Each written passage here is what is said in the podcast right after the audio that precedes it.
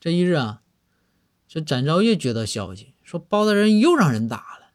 这展昭就心想说这这包大人这微服私访，这这这命运多舛呐！这怎么总挨打呢？这也不敢怠慢呢，赶紧带着人就又赶赶赶到这个事发的现场。到了现场，这又是另外一个富户家家门口。这富户呢就说：“哎呀，展大人来了，说就这人，我打的。”这展昭赶紧又跪下了，说：“包大人怎么了？”这富户一听啥包大人，富户也麻了。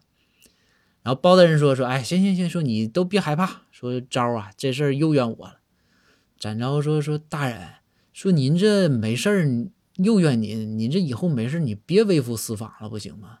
你这不是给大伙添麻烦吗？说这又咋的了？”这包大人说：“说哎呀，我这不是上回挨打了，我这体察民情没体察好吗？